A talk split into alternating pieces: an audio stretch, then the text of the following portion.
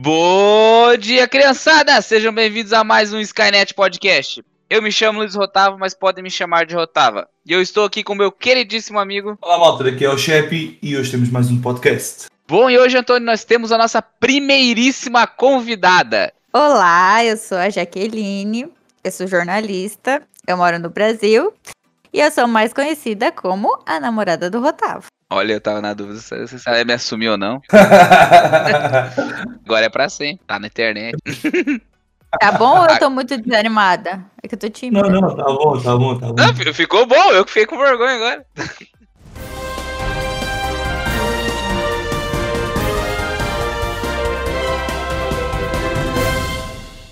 Bom, e a partir de hoje a gente decidiu fazer um negócio diferente. A gente vai trazer a parte das notícias antes do tema principal. Porque assim, se você não viu o filme, você pode aqui vir aqui, ouvir as notícias, ficar a par de tudo que tá acontecendo essa semana e depois ouvir o filme se. ouvir o podcast do filme, se você quiser ou não. Ok, malta, hoje as minhas duas notícias para vocês são sobre o um carequinha muito conhecido do cinema da atualidade, Van Diesel. Ora então, primeira notícia fala-nos de um regresso de Riddick. Então, ao que consta, vai sair mais um filme de Riddick. Olha, é uma franquia que eu gostava. Eu também, puto, mas eu não sei se já não está a ficar too much. E eles, tal como confirmaram um filme, e confirmaram também um, um videojogo. Oh, aí o jogo. Eu não pagaria por essa, mas o filme. Eu, eu, eu, eu, eu, eu pagaria pra ver um filme novo do Riddick, porque teve três filmes antigamente, não é? Riddick, Riddick já tem um bués, puto, bués, bués, bués. Ué, Porque eu achava tu- que era somente três. Não, não, não, não. Este é o quarto, puto, mas tu, entre estes, tu também tens os filmes de animação, então, puto, é, já, já é um franchisinho. Ah, o último que saiu, se não estou a erro, acho que foi em 2013, 2014, já não... Já ouvi, assim, não achei muita piada. Ah, não lembro. Eu, eu lembro que eu vi os primeiros e eu gostei bastante. Por isso não estou com, muitas, com muita esperança para, para isto. Mas pronto, pode ser que me calem e até façam um bom trabalho. Espero que isso aconteça. Mas então você pagaria para ver isso? Ok, pagava para ver isto, vá. Eu pagava. Olha, os, dois pagam nessa. O jogo eu não acredito. O jogo acho que não pagava. o jogo também não. O jogo.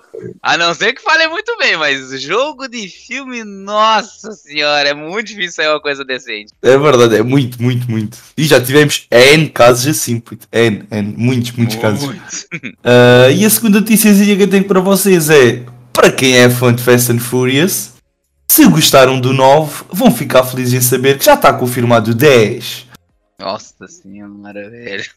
Já, já, já, virou do Vingadores mesmo, mano. Os caras já foram pro espaço, eles já estão no espaço.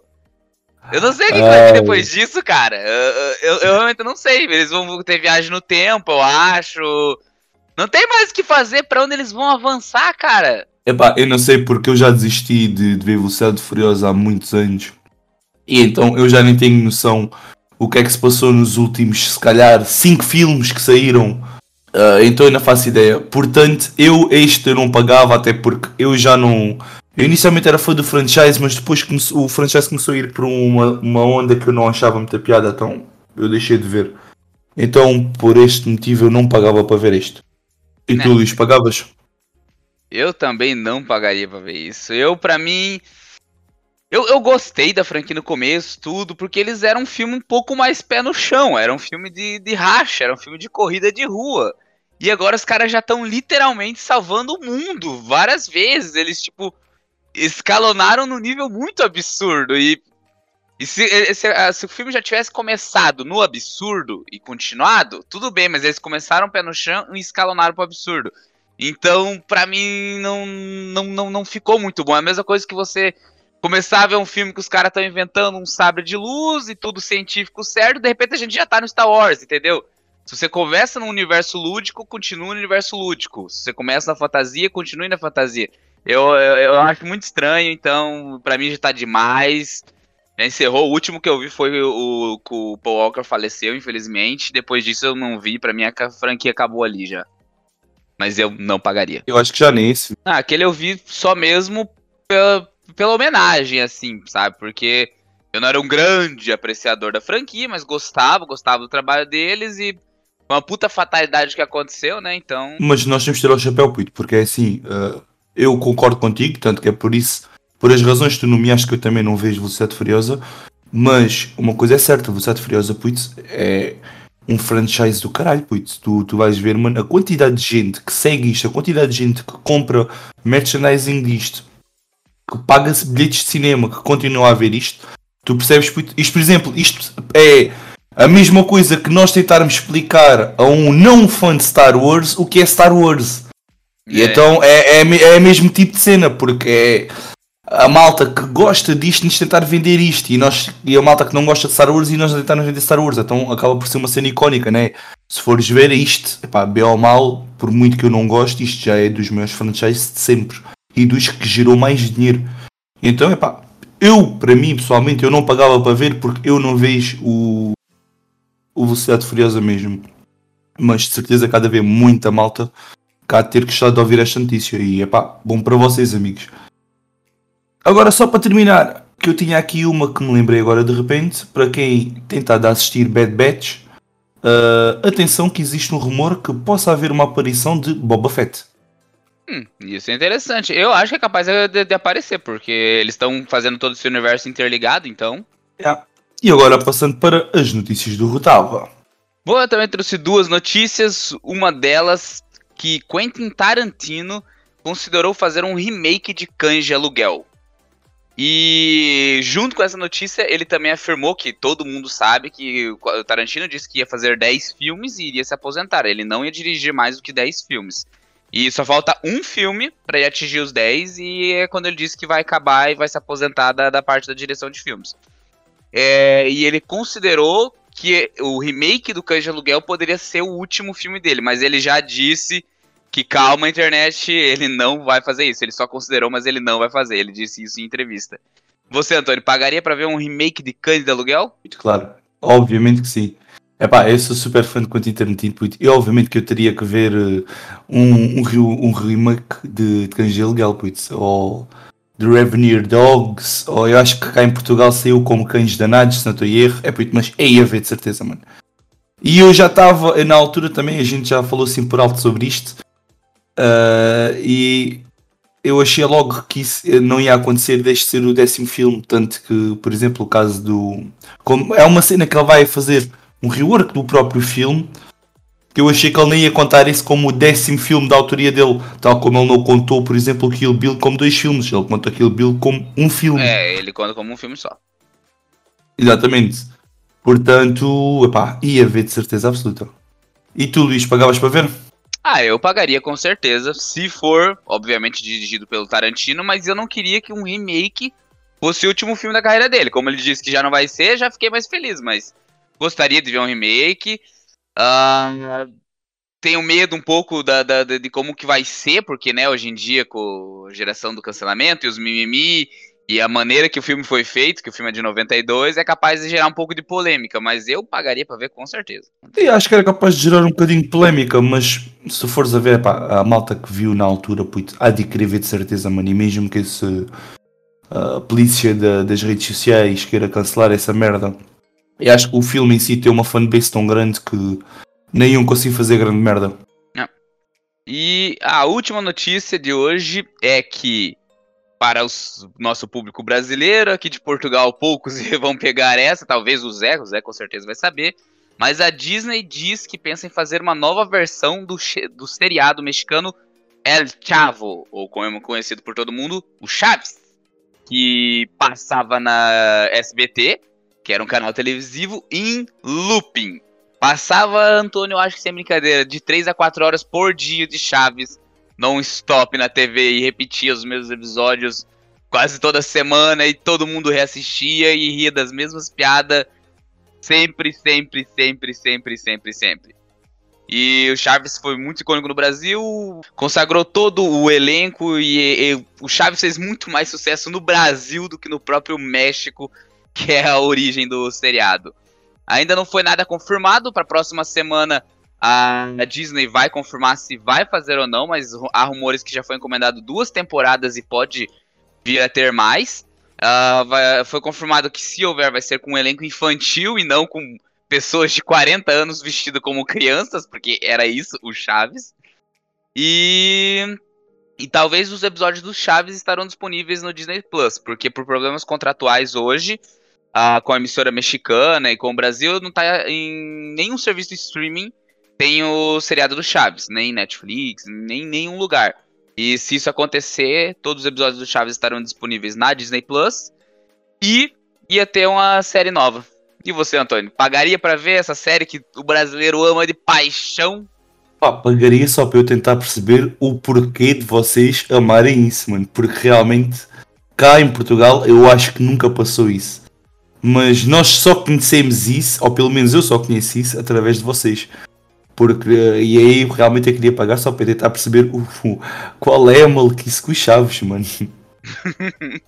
Olha, eu não, eu não sei se eu consegui entender, porque eu acho que nem a gente entendia. A gente só assistia porque era o que tinha passando na TV. a gente não tinha muito poder de escolha, graças ao Silvio Santos. Deixar aquilo passando de tarde até de noite fez todo mundo amar o Chaves. Mas é, é um seriado legal. Tem muitas piadas bem localizadas lá, mas eu acho que as pessoas aqui entenderiam também tranquilo. E eu pagaria também, queria ver como que ia ser. Tenho um pouco de medo dos caras querer fazer um remake ou querer continuar uma história que não vai fazer muito sentido. Uh, então, eu sei lá, eu, eu pagaria, mas tem aquele pezinho atrás, sabe? Estou indo com as expectativas lá embaixo. Bem, por hoje as notícias está tá feito. Vamos entrar então depois no nosso tema de podcast. Malta, se gostaram das nossas notícias, as notícias foram retiradas diretamente de um, de um site que agora uh, nós estamos a fazer parceria com, com ele, que é Pipoca Mais Refri. Podem pesquisar no, no Google, pipocamaisrefri.com.br Pá, tem notícias desde cinema, séries, games, literatura. Dê uma olhada no site dos rapazes, que o site está muito bem estruturado, está muito bem traduzido também. Uh, e pronto. E vão ser um dos sponsors do, do, nossa, do nosso cantinho das notícias. Bom, e por hoje está tudo então.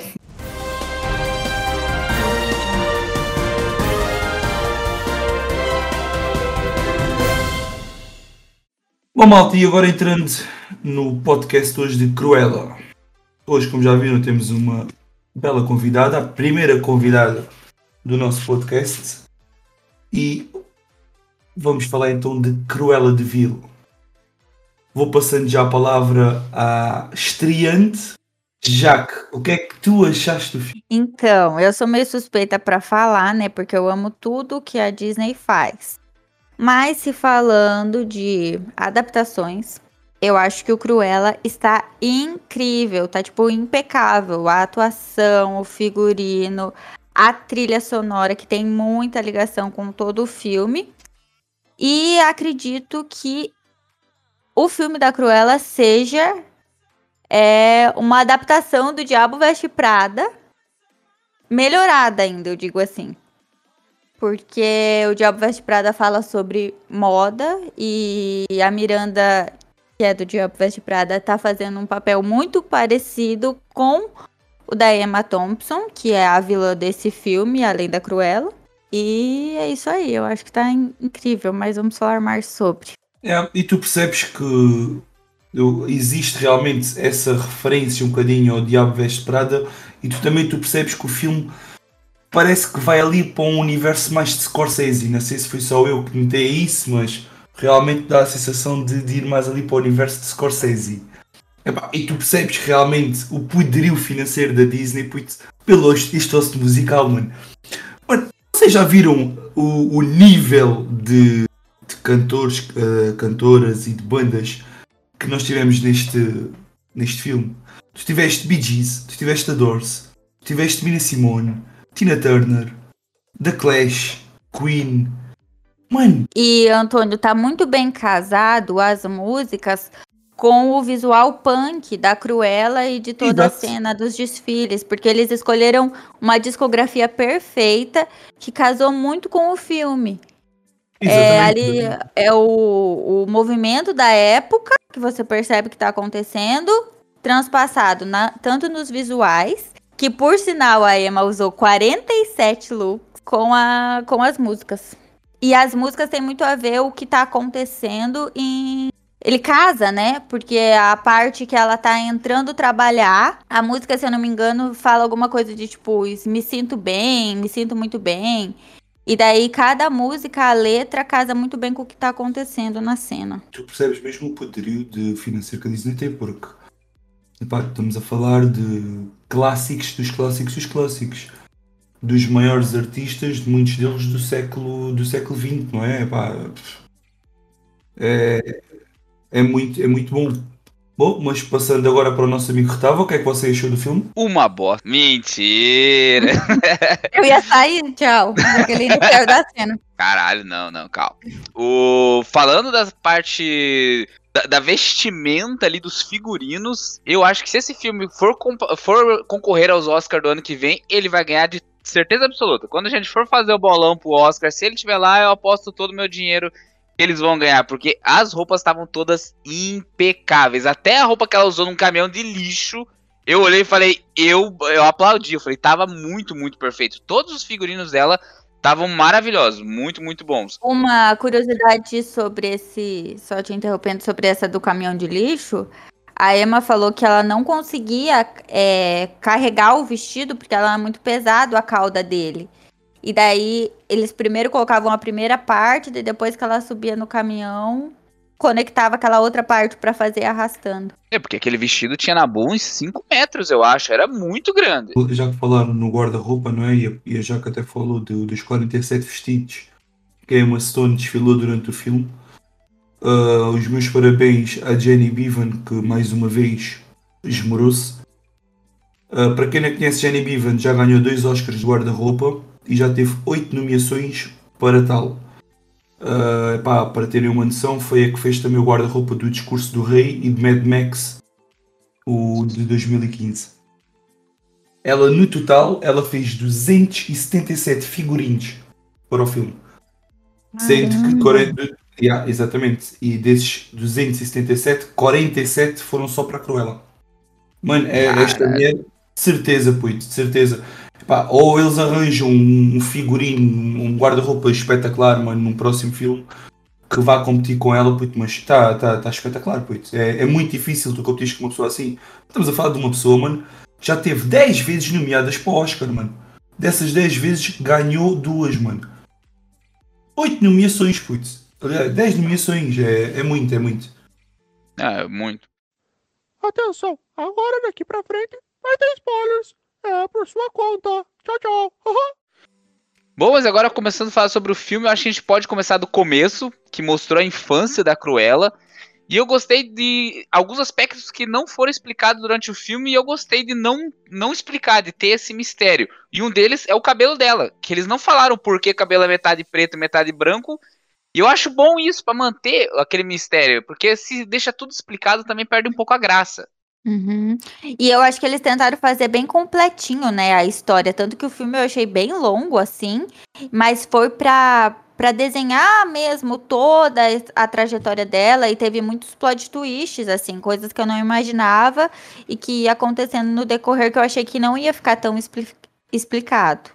E até eles estão falando sobre fazer uma sequência, mas eu acho que não, não, não é necessário, assim. Que esse filme já deitou sobre a Cruella, né? 101 Dálmatas aí já é outro, outra história. Mas a sequência já tá confirmada. Da Cruella? Yeah. Epá, não, eles dão como Cruella 2, pelo menos o título confirmado, ou título provisório é Cruella 2. Eu tenho um pouco de medo, assim, porque eu acho que quando fazem uma coisa assim tão boa, que, que eu achei espetacular, fazer um dois desse, porque daí eu acho que deveria dar continuidade à história ali, falando do 101 Dálmatas, né? Só que o 101 Dálmatas do passado, que é de 1997, que traz a, a, Glen, a Glencose como principal, né? Também, que é a Cruella da época. Eles, eles fazem, né? 101 Dálmatas 1, que é com ela, basicamente, contando ali, meio que dando uma introdução à história dela. E o 2 também ainda, né? Continua a história dela. Então, fica aí. Aí muitas pessoas que eram fãs dessa Cruella estavam com muito medo do que, que ia acontecer, né? E falaram, eu ouvi umas críticas assim, tipo, ah, mas na Cruella teve alguns momentos pastelão. Mas o filme de 1997 era total fanfarra, é ela de- entra dentro do forno, é coisas assim, eu acho que, que precisava também ter esses momentos. pessoas que dizem isso, eu não concordo com elas, até porque acho que há uma diferença muito grande do filme da década de 90 para este filme. E acho que este filme está muito bom porque tu quando olhas para o filme da década de 90 é o que estás a dizer, já que é, pá, é, é super cartoonizado, super. eh, parece uma comédia quase, é tudo muito cartoonizado, tudo muito. muito random shit a acontecer ao, mesmo tempo. É, e cenas completamente sem sentido. Este filme é um bocadinho mais pés no chão, é um bocadinho mais, mais frio, mas tipo. É uma versão mais dark, se calhar podemos dizer assim. Uma versão mais dark da cena, e acho que está super bem aprofundado. Ah, epá, e a malta realmente que é super fã de, do filme do, dos 101 Dálmatas da década de 90, pá, ok, eu também vi até à altura e eu achava que era o melhor porque eram os únicos. Neste momento, o filme da Cruella está ótimo. Ah, comparado com, pelo menos com os dos 101 Dálmatas, não tirando prestígio à grande Glenn Close, porque amigos Close é uma senhora do, do, do cinema, né? Esta mulher já fez tudo.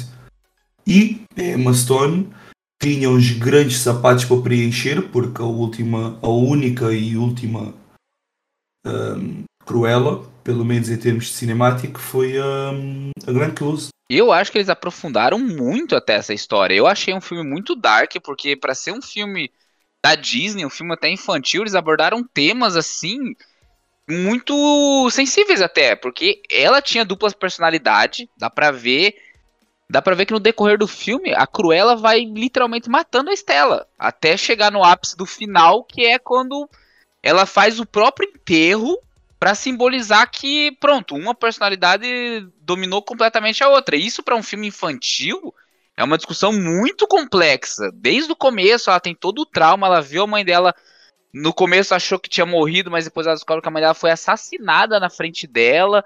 Então eu achei que foi um filme assim com várias camadas que pode trazer várias discussões muito profundas além da camada superficial que é só a história da Cruella. Eu não sei se vocês viram uma comparação que estão falando da. Que a Cruella meio que serviu de. de- Foi inspirado no Joker, nessa transformação que ele tem, quando ele dá um clique da vingança dele, só que a única diferença é que ela não mata, mas ela sugere que vai matar. E até a maquiagem dela, que tá, tipo, super branca, eles estão comparando com, com o Joker. Esse último, né? Eu consigo ver, eu consigo, eu consigo ver essa semelhança, porque realmente o Joker ele passa por essa transformação que o Joker mata o Arthur Isso. e aco- acontece a mesma coisa nesse filme. Eu não tinha parado pra pensar, mas agora que você disse, eu consigo ver é, essa comparação e realmente é bem plausível ter esse mesmo estilo. Não que uma foi inspirada na outra, mas eu acho que realmente foi, foi E bem o isso. clique, né? Quando ela se transforma, quando ela mata a Estela e se transforma na Cruella ali, que ela tá deitada na cama, nossa, você vê na atuação dela, o sorriso dela mudando, né? Fica mais dark. Sim, a atuação da Emma Stone tá muito boa nesse filme. Uhum. E voltando ainda atrás sobre o que estavas a falar do- dos temas que o filme aborda, este é mais um dos poucos filmes que a Disney fez que são PG-13, puto. Existem muitos poucos filmes que a Disney faz de PG-13.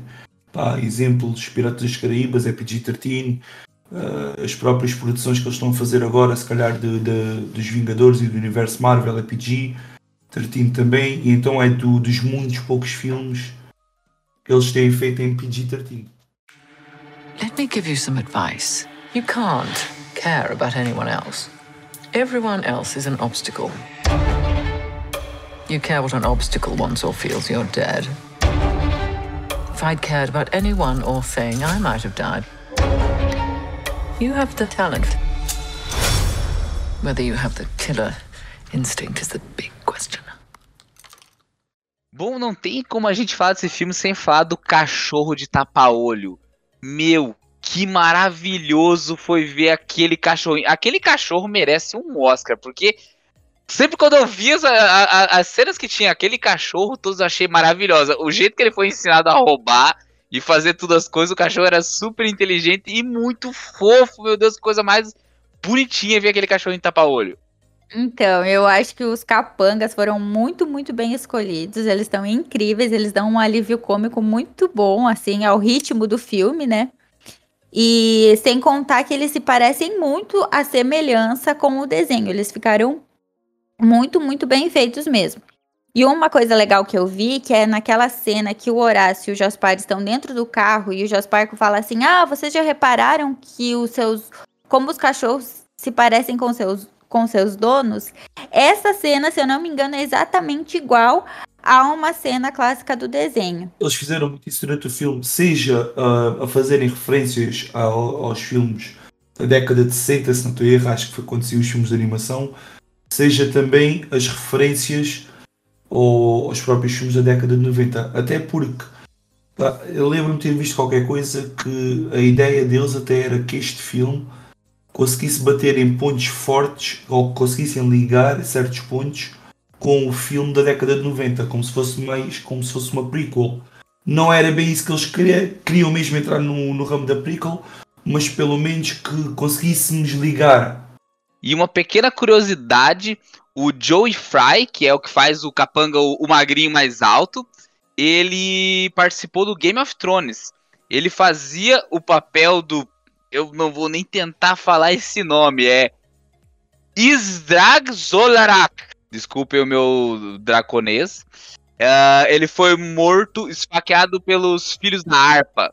Ele era um comerciante de escravos. Quem, se alguém ver bem a fotinha dele, vai lembrar de, de, do que papel que ele fazia na série. Um papel de merda. Eles não eram muito reconhecidos, assim. Embora o Horácio, que também é o outro capanga, ele já participou do Eutônia, que é o filme da Margot Robbie, lá da patinadora, que já ganhou até Oscar, mas eu não consigo me lembrar o que ele faz no, no filme. Me desculpe. O próprio diretor, ou o diretor do, do Eutônio? Sério? O Horácio? O gordinho? O gordinho? o cara deu uma zoada no gordinho. Muito bom. Então, vai dar bom por Nossa. Ficou bom pra caralho. É que o cara é fodão de Hollywood lá e você tá desmerecendo ele. Eu, né, no caso. É sim, senhor, ele tem completamente razão. É isso mesmo. tá bem, então. Casou. Ah, exatamente. Enciclopédia exatamente. humana. Que é aqui esse podcast é cultura. Um, um, dos aspectos que a gente pode falar também, é dos aspectos técnicos do filme, é que ele, esse filme teve muitos planos sequências. Eu não sei se vocês repararam, mas eu vi várias cenas que duravam muito e muito tempo em plano sequência. E uma coisa que eu adoro em filme é plano sequência, porque quando o filme tem muito corte, é, é muito fácil, entre ah, muitas aspas, é fácil a parte da atuação, porque você pode errar e fazer centenas de vezes porque vai ter vários cortes ali. Agora, você fazer um plano sequência de vários tempos, igual o filme do 1917, que tem plano sequência que parece que duram horas, eu acho muito incrível isso, porque qualquer errinho você tem que voltar desde o começo. Sim! É, que dá, deu até aquela sensação que eu fiquei, caramba, que filme longo, mas não é, são os planos sequências bem estruturados, assim, né?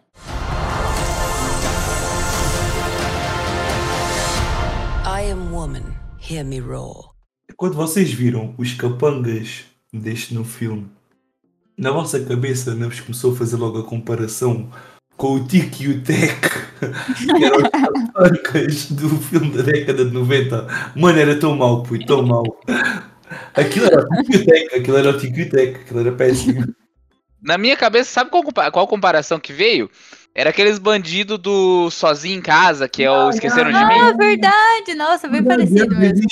Isso, então porque eles eram bem parecidos, eram gordinho, magrinho, e eram bandido, e daí eu, várias vezes eu ficava lembrando deles, e eu não queria, eu, caraca, esses dois estão muito bons, por que fica vindo esses outros caras na minha cabeça? E outra coisa que, que eu vi a galera comentando na internet é que a Cruella, nos outros filmes da Glen Close, né, do 101 Dálmatas, ela é totalmente severa e não tem nenhum tipo de intimidade com esses capangas dela. E eu senti que o Jaspar era até meio apaixonadinho ali por ela, né? Porque por que, que você vai se submeter a fazer tudo que a mulher tá mandando? No caso, a Estela, né? Porque ele tem um amor ali. Homem vai fazer de tudo pra mulher se tá, tá rolando uma paixonite. Eu senti isso. E daí, nesses outros filmes é, de antigamente, do, dos anos 90, é que não tem todo esse feed. A gente não sabe a história dela, né? Como que ela conheceu eles. Então, eu achei bem, bem bacana essa, essa ambientação aí que fizeram. Eu também tive essa impressão que no começo. Isso é uma das coisas que eu gostei no filme, essa mudança de como a Estela vai morrendo e vai nascendo a Cruella. Porque no começo você via que ele tinha realmente, ele olhava com é, para ela com essa com esse olhar um pouco apaixonado, o que acaba ficando meio estranho, porque será que ele olhava com um olhar apaixonado da, da, daquele amor carnal ou um olhar apaixonado de um irmão para uma irmã? Pode ser. Porque eles tratavam como uma família. Eles, eles se tratavam como uma família, eles eram uma família. E você começa a ver ela passar de ser irmã deles a ela ser a chefe deles, a ela mandar neles. E você vê que eles começam a aceitar aquilo porque ela era irmã deles, até chegar ao ponto deles realmente só serem os capangas e, e aceitarem essa nova condição deles. Porque eles também enterraram a Estela e agora eles estão trabalhando pra Corella e não tendo mais a irmã, porque a irmã deles morreu no final do filme. Quando este filme saiu, ainda em há uns tempos a gente falou sobre isso, de estarmos a fazer uma comparação deste filme com, por exemplo, a Maléfica. Só, eu gostei muito da Maléfica, o primeiro filme, o segundo já, para mim já foi um bocadinho mais aquém da expectativa.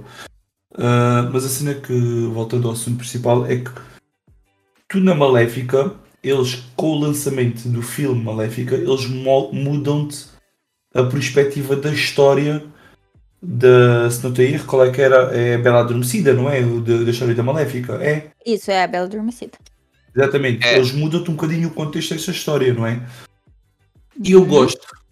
Pronto, esse, esse por acaso eu até gostei na mesma com, com o que eles fizeram, ficou uma cena engraçada.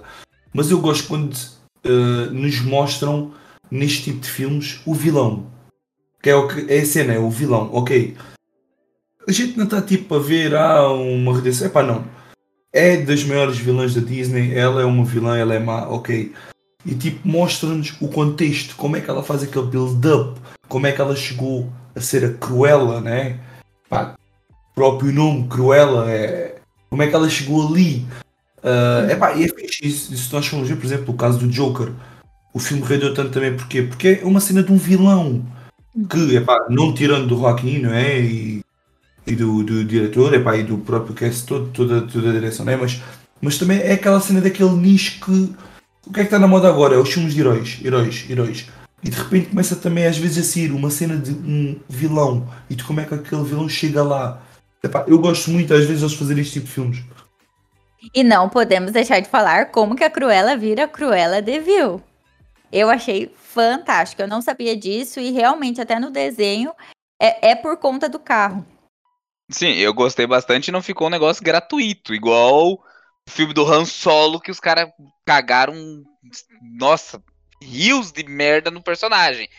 Esse ficou algo que fez muito sentido e eu também gostei da onde veio, do porquê do nome da Cruella, do porquê ela adotar o nome do Cruella e adotar o próprio sobrenome. E, e sim, e, tipo, é o Horácio que tá lá, assim, só fazendo merda, e de repente ele me solta essa que eu fiquei. Caramba! É isso, é isso que precisava para fechar ali o arco dela. E, e em comparação a a Cruella no filme e a Cruella no desenho, a cena dela dirigindo o carro, louca, assim, freneticamente, tá exatamente igual. Se você comparar uma a outra, que uma das coisas no desenho que marca muito a Cruella é aquele olho esbugalhado que ela tem, tipo, total crazy, em busca da vingança, em busca da loucura, que é o momento do gatilho que ela fala várias vezes que ela é um tantinho louca, um tantinho psicótica. E uma coisa diferente que não rolou nesse filme é porque o que compo o que era o que montava o personagem da Cruella, tanto da Glenn Close como nos desenhos, é aquele cigarrinho comprido, que eu não sei como se chama aquilo, mas que aparecia muito. E quando a Cruella ia fumando, ia se formando uma fumaça verde ao redor dela. Só que a Disney, em 2007, ela fez uma que agora nenhum dos seus filmes, tanto de heróis como da Marvel, não vai mais ter nenhum personagem fumando, né? Tá, então é até uma coisa que a Emma Stone comentou que ela tava esperando, tipo, formar o visual com aquele cigarrinho e aquela fumaça verde aparecendo atrás dela. Mas agora a Disney tirou isso dos seus filmes por conta, né, do universo infantil e mágico que não podemos ter pessoas fumantes. É por isso que a gente tem que aplaudir a indústria do cigarro, né, cara? Os cara, os cara bota foto de criança morrendo, de umas línguas podres. Os cara escreve você vai morrer. E os caras continuam vendendo bilhões todos os anos. Nem a Disney pode. Caralho, palmas pra indústria do cigarro. Tem que tirar o chapéu, mano. Você vendeu um produto que todo mundo fala mal e sabe que faz mal. E as pessoas continuam comprando. É maravilhoso. I guess they were always scared that I'd be a psycho.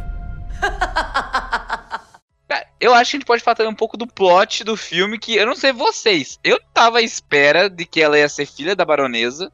E nem que a baronesa ia ser a vilã. Eu tava. Eu até antes de começar a ver o filme, eu tava um pouco na dúvida. Eu, caraca, tipo. O, o que que vão falar sobre ela? Vai ter uma outra vilã? Vai ter outra coisa? Porque um pouco do meu medo de quando tem uma história de vilão é de ficar explicando motivos de o porquê que ele é vilão. Tipo, nossa, ele é ruim porque aconteceu um negócio muito ruim com ele.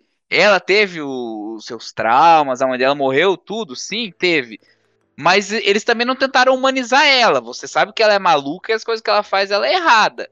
Mas a baronesa ser a mãe dela e ser mais maluca que ela, eu gostei bastante e eu realmente não tava à espera disso. Nem um pouco. Quando eu fiquei sabendo que ela era filha da baronesa, eu fiquei chocado junto com o personagem. Faz total sen- sentido, né? Tipo, o porquê dela ser. Ter todo esse dom aí pra, pra, pro fashionismo, assim, pro estilista. Outra coisa, no filme da Glenn Close, ela é estilista. No desenho, a Cruella só é uma, tipo, mulher rica. E Já tava aposentado. é verdade. Eu também gostei, faz, faz sentido. Tipo, tal mãe, tal filha, assim, ser louca. Mas vocês estavam à espera de que ela ia ser mãe Não, dela? não tava. Não, não, Fiquei não, surpresa. O primeiro, que era porque ela matou a mãe da Cruella, e o segundo é que, na verdade, a mãe da Cruella era a baronesa. Pra mim, os dois eu fiquei surpresa. Bom, entrando na cena de pós-créditos, o que é que vocês acharam da cena de pós-créditos, Maltão? Então, eu achei incrível, por causa que quando apareceu o, o advogado da baronesa, eu fiquei, não, não é possível que esse cara só tenha feito esse papel pra ser o advogado. Deve ter alguma coisa a mais aí. Só que eu nem imaginava que ele ia ser o pai do 101 Dálmatas. E você, Luiz, o que, que você achou sobre o pai do Pongo? Bom, no começo até fiquei meio à toa, porque como minha memória é péssima, eu fiquei. Isso deve ser uma referência a algum outro filme, alguma outra coisa. E quando eu fui pesquisar, que eu lembrei quem que era ele, deu. Ah, ok, daí essa é, fez mais sentido pra mim. Mas antes de entrar na cena pós-crédito, quando no final ela vê os três dálmata e um deles estava mais gordinho, e ela até fala, ela comenta qualquer coisa, ah, falou o nome do cão ali, falou que tava mais gordo, eu já imaginei, falei, isso vai ser um gancho pra depois dos 101 Dálmatas. Mas eu não esperava que ia ter a cena pós-crédito e eu gostei muito, muito É mesmo. porque uma das uma dos três dálmatas da, baronesa, uma era fêmea, né? E tava, e tava grávida, né? E, e a jornalista realmente, no, no filme do 101 Dálmatas, não fala que ela era uma jornalista e tal, que é a, que é a mãe da outra cachorrinha que se apaixona pelo Pongo, que o nome dela é Perdi. Ela, realmente, ela é uma amiga da Cruella, só que não deixei explicado o, como que elas são amigas e como que ela tem essa conexão. E daí já começa a mostrar o porquê que o advogado não gosta da Cruella. E mais depois a gente vê a música que ele faz pra Cruella no piano, que no, no filme de desenho ele é só um pianista, né? E ali ele é um, um pianista e um advogado e ele, e ele faz a música que se encaixa perfeitamente no final. E para quem está a ouvir também, cada vez que a Jaque disse pai ou mãe, ela estava-se a referir como dona e dona. Exatamente. Pai, a mãe dos cachorrinhos. E, eh, mas estás a ver, é por isso que eu digo que realmente talvez o NECA Disney vai agarrar para fazer uma sequência.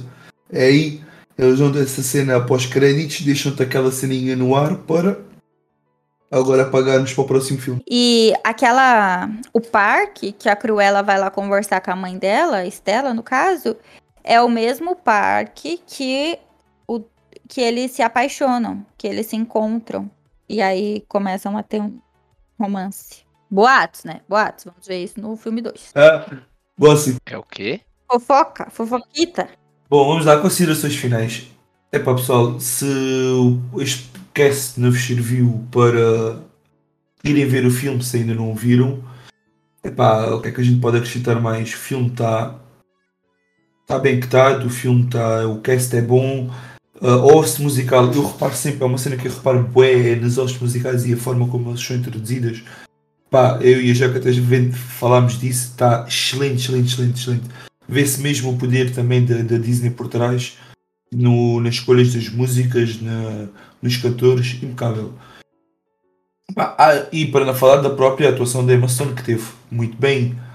E a atuação também da Emma Thompson, né? Que não podemos esquecer que ela é a Nancy McPhee, que ela é a babá. Exatamente. Epá, Nancy McPhee, ou não meia, que era Nanny McPhee, acho eu. acho, que, acho que era algo assim do género. Malta, se não viram, vejam o filme. Bom, nas minhas considerações finais, eu achei o filme muito, muito bom mesmo. Tanto na parte da música, a parte do figurino do filme, então, tava impecável. Todas as atuações estavam muito, muito boas. E uma coisa que eu gosto é isso que a Disney consegue fazer. Ela consegue pegar um filme PG-13, que você pode colocar uma criança para assistir, que ela vai assistir, vai se divertir, e um adulto vai assistir, vai se divertir e vai pegar esse lado mais filosófico, esse lado mais profundo e essas piadinhas que a criança vai pegar. A criança vai pegar, vai assistir e vai achar só legal de ver as coisas ali na tela. Mas a gente que já é mais adulto vai pegar outras coisas e essas discussões que eu gosto muito dessas discussões mais filosóficas e fez eu adorar o filme do começo ao fim. O filme tem quase três horas, mas eu nem vi a hora passar. Foi muito rápido, foi um filme gostoso, um filme leve de ver não sei se quero ver uma continuação, porque eu acho que o filme ele tá muito bom, tá muito redondinho. E se for ser um segundo filme, vai ter o problema da expectativa. A gente já vai ver ele com a bagagem do primeiro. Então, para eles manterem o mesmo nível ou superarem, ia ser muito mais difícil. Então, eu preferia que acabasse aqui, fechou, tá tudo muito bom e não queria muito ver uma continuação. Mas, vamos ver. Eu confio na Disney. Se tiver uma continuação, com certeza eu vou assistir. E você, Jaqueline, quais são suas considerações finais do filme? Eu boto dizer que eu sou uma amante de Disney. Sou suspeita para falar que eu gosto de tudo que a Disney faz. Mas acredito que o filme esteja muito bom, muito completo. Se você é uma pessoa que nunca viu sobre a história do 101 Dálmatas, você pode também assistir, porque você vai entender completamente. E para quem gosta do 101 Dálmatas e é fã, também eu acredito que vai se identificar assim com alguns aspectos e ver ali as, as comparações do, do desenho com, com o filme, que eu ficava fazendo bastante dessa, tipo, relembrando e adorando achar os easter eggzinhos, assim.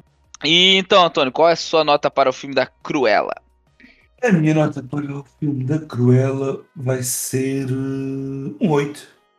Acho que sim, acho que o filme fez o suficiente para receber um 8. Acho que esteve muito bom. Epá, claro que há sempre uma outra coisa que nós não gostamos, mas neste filme não houve assim tanta que eu não tenha gostado, ou pelo menos não houve assim umas muito marcantes.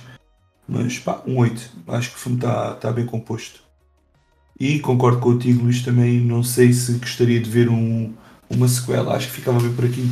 Porque é muito rara a exceção em que os filmes com sequela resultam, não é? E você, Jaque, qual é a sua notinha? Ah, eu acredito que também nota 9, assim, porque eu gostei bastante. É, me surpreendi. É, funcionou para mim os plot twists. E até os momentos pastelões que a gente chama, que é como a cena do Horácio é, caindo pelo bolo, eu me diverti, achei engraçado, então nota 9. E você, Luiz, que nota você dá pro filme da Cruella? Olha, eu dou um 9.5, porque eu gostei muito, muito do filme. Ele entregou todo o que ele se propôs a entregar. Não adianta a gente eu falar tudo de novo que eu acabei de falar, porque eu gostei de tudo, do figurino, das atuações. Então, para mim, um 9.5.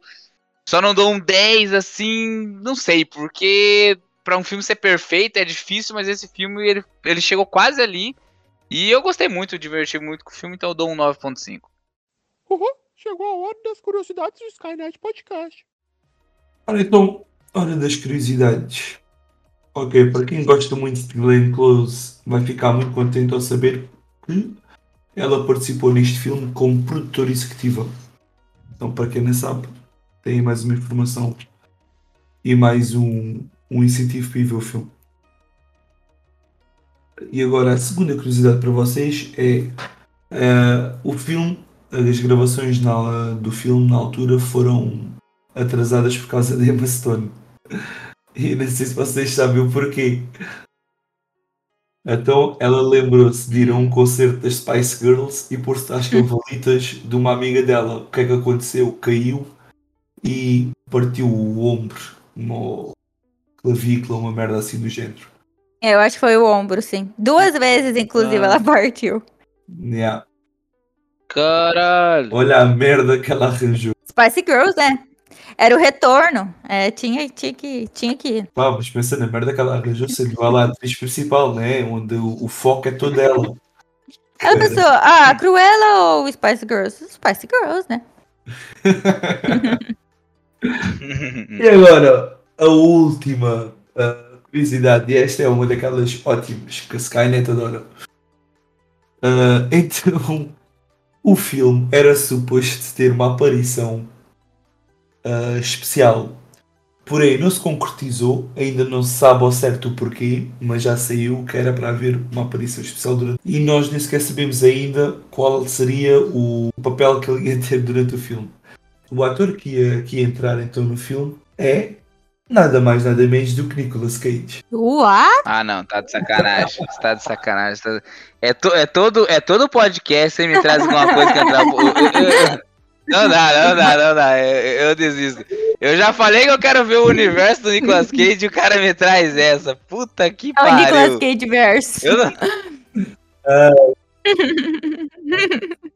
Caralho, mas o Nicolas Cage vai fazer Mano, tudo, cara. sério. Vai ao Google e pesquisem Nicolas Cage e Cruella e vão ver se se há ou não há um rumor disso. Aliás, não há um rumor, já foi confirmado. Não se sabe ao certo é porque é que ele não entrou, porque acho que ele é que não deu resposta e não se sabe também que papel iria ele fazer lá no filme. Mano, mas é que este homem entra em tudo, putz. É impressionante. Caralho. Nossa senhora. Eu, eu não sei, eu não sei o que falar. Eu tô- só tô em choque, cara. Então, e por hoje ainda não acabou as curiosidades e a última é para a Jaque. Mas então, uma outra referência, assim, que eu achei bem, bem legal, que eu fiquei, uau, o que que tá acontecendo? É na cena que ela está limpando a loja de Stella e no crachá dela está escrito Norman, que é uma referência ao Norman Bates, um dos psicopatas mais conhecidos do filme Psicose, também do Hitchcock. É aí que a gente vê a personalidade da Cruella, que tem um quesinho ali em Norman Bates. E também tem a série Bates Motel, que é do mesmo personagem do filme do Psicose. Vejam que essa série é excelente. Tem acho que quatro ou cinco temporadas, mas se eu não me engano são quatro, e é muito boa. Eu recomendo essa série pra todo mundo, que essa série é muito boa. Bom, malta, e por hoje é tudo. Voltamos na próxima terça-feira. Não se esqueçam, sigam-nos nas redes sociais, Instagram, Spotify, YouTube. Estamos lá. Lembrem-se também, se ainda não deram uma olhada, dê uma olhada. Listener Podcast, nós estamos lá também.